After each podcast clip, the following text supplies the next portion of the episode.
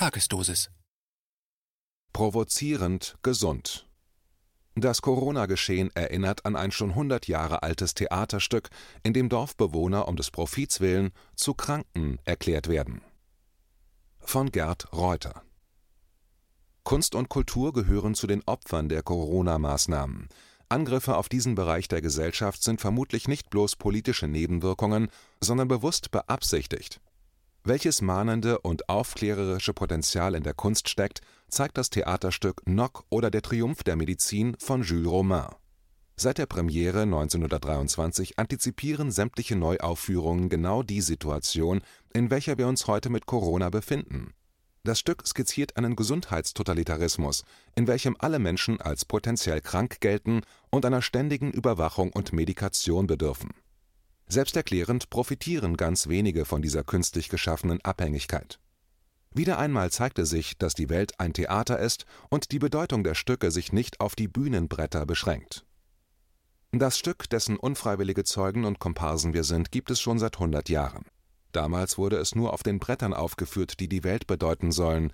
Heute ist die ganze Welt dafür zum pandemischen Theater gekürt worden die Rede ist von Nock oder der Triumph der Medizin des französischen Schriftstellers Jules Romain, eigentlich Louis-Henri Jean Farigoules (1885 – 1972). In seiner satirischen Komödie werden alle kerngesunden Bewohner einer alpinen Kleinstadt von einem neuen, vorgeblichen Landarzt dazu veranlasst, sich als Patienten wahrzunehmen. Niemand ist wirklich krank, der Landarzt hat kein Arztdiplom und es gibt kein Entrinnen ein gewisser Dr. Nock bedeutet Schlag oder Stoß, lässt nach Übernahme der einzigen Arztpraxis den Ausrufer des Ortes verbreiten, dass er jeden Montag kostenlose Sprechstunden hält.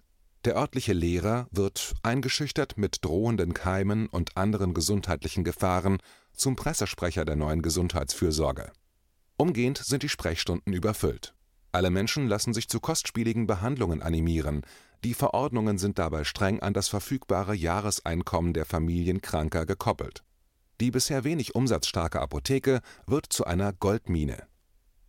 Obwohl das Stück seit seiner Uraufführung am 15. Dezember 1923 in Frankreich weit über tausendmal auf den Theaterprogrammen stand, blieb die internationale Resonanz verhalten eine Inszenierung des jungen Orson Welles 1932 in Dublin und eine BBC-Filmproduktion von 1938 änderten daran wenig. 2017 diente es als Vorlage für eine französisch-belgische Filmkomödie, die auch in deutsche Kinos kam. In Deutschland wurde das Stück bis 1997 verschwiegen, nur der Initiative einer Theaterarbeitsgemeinschaft mit Schülerinnen und Schülern der Kooperativen Gesamtschule in Rastede ist es zu verdanken, dass eine deutsche Übersetzung erschien der Inhalt war für die deutsche Medizinlobby offenbar zu brisant. Enthält das Stück doch das seit 150 Jahren vom medizinisch-industriellen Komplex angestrebte Ziel, jeden Erdenbürger zum medizinbedürftigen Mängelwesen zu degradieren. Es gebe gar keine gesunden Menschen, lediglich Exemplare, die von ihrer Krankheit noch nichts wissen. Die Klassifizierung der Menschheit in Geimpfte und Getestete entspricht genau dieser Weltsicht. Die Transhumanisten des Great Reset haben bei der Medizin abgeschrieben bis zu Romains Kopfgeburt hatte noch Zitat niemand gewagt, bis zum Äußersten zu gehen und tatsächlich die gesamte Bevölkerung ins Bett zu schicken, nur um herauszufinden, was passiert. Zitat Ende. In Romains Gedankenlabor wurde vorexerziert, dass sich die Welt in ein Krankenlager verwandeln lässt Gleich dem Hochstapler Nock, der als doktormäßiger Doktor eine ganze Dorfbevölkerung ins Bett schickt, realisierte eine Clique von Falschspielern mit der Bestechlichkeit von Politikern, Journalisten und Ärzten 2020 Hausarreste für Milliarden Menschen. Auf Nachfrage seines Praxisvorgängers räumt Nock ein, dass er sein medizinisches Wissen maßgeblich der Lektüre von Beipackzetteln und pharmazeutischen Zeitungsanzeigen verdankt dies genügt aber, um das einzige Touristenhotel des Orts in ein Lazarett zu verwandeln, in dem sich schließlich auch der alte Landarzt als Patient einfindet.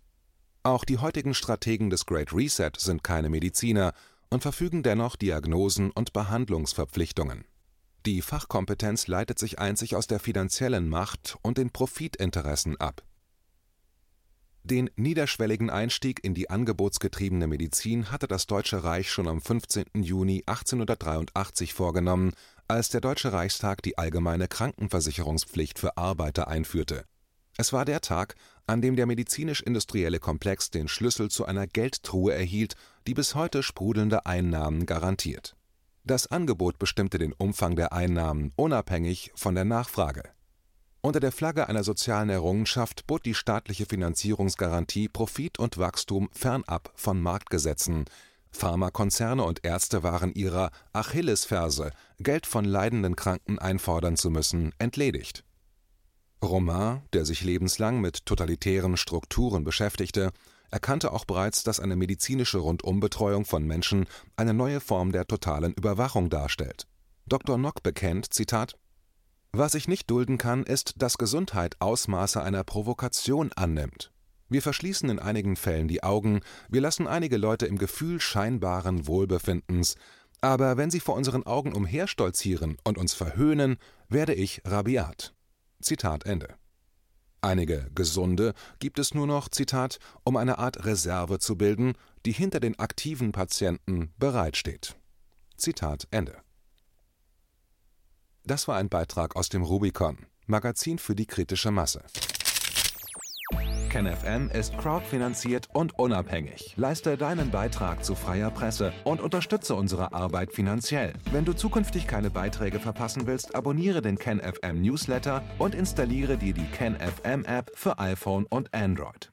Weitere Informationen auf kenfm.de/support. Hallo Community. In diesem Video möchten wir euch das Thema Bitcoin ans Herz legen.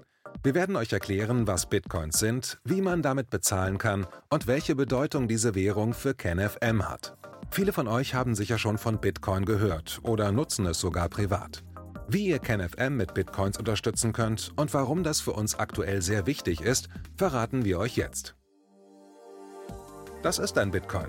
In Wirklichkeit existiert so ein Bitcoin aber gar nicht. Es gibt ihn nur virtuell im Internet als digitale Währung in einem digitalen Konto. Bitcoin ist eine sogenannte Kryptowährung, die bekannteste weltweit. Man kann damit via Computer oder Smartphone einkaufen, spenden oder sich gegenseitig Bitcoins zuschicken.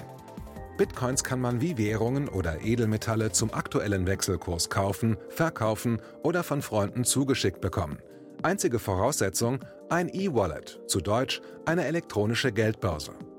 Das ist ein Account oder Konto, über das man Bitcoins empfangen oder versenden kann. Wie ihr wisst, nutzen auch wir bei KenFM schon seit ein paar Jahren Bitcoin, damit wir im Notfall auch finanziell unabhängig bleiben können, zum Beispiel von Banken, die uns nicht mehr mögen. Da viele Banken mit unserer Berichterstattung nicht einverstanden sind und nicht im Zusammenhang mit KenFM genannt werden möchten, kam es in den letzten Monaten so weit, dass uns gar keine Bank mehr mag. Weshalb wir leider damit rechnen müssen, vom kompletten IBAN-Zahlungsverkehr ausgeschlossen zu werden. Deshalb der Appell an euch, Beschäftigt euch jetzt schon mit der Funktionsweise von Bitcoin, damit ihr uns auch im Notfall trotzdem weiter unterstützen könnt. Alles, was ihr dafür tun müsst, ist, eure bisherige Unterstützung in Euro einfach in Bitcoin an uns zu senden. Dazu legt ihr einfach eine kostenlose E-Wallet an, wandelt einen Betrag eurer Wahl in Bitcoin um und sendet uns diesen an unseren Bitcoin-Account. Den Link findet ihr unter jedem unserer Beiträge sowie unter diesem Video. Alternativ dazu könnt ihr aber auch diesen QR-Code mit eurem Smartphone scannen. Übrigens, eine detaillierte Schritt-für-Schritt-Anleitung haben wir zum Nachlesen für euch schon einmal vorbereitet. Ihr findet sie auf canfm.de/bitcoin.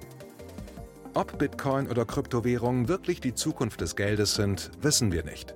Aber vielleicht ist das bald unsere einzige Option, so unabhängig wie möglich und vor allem ohne Bankkonto für euch in Zukunft weiterhin freien und unabhängigen Journalismus machen zu können. Wir hoffen sehr auf eure Unterstützung und sagen jetzt schon tausendmal Danke. Euer Team von KenFM.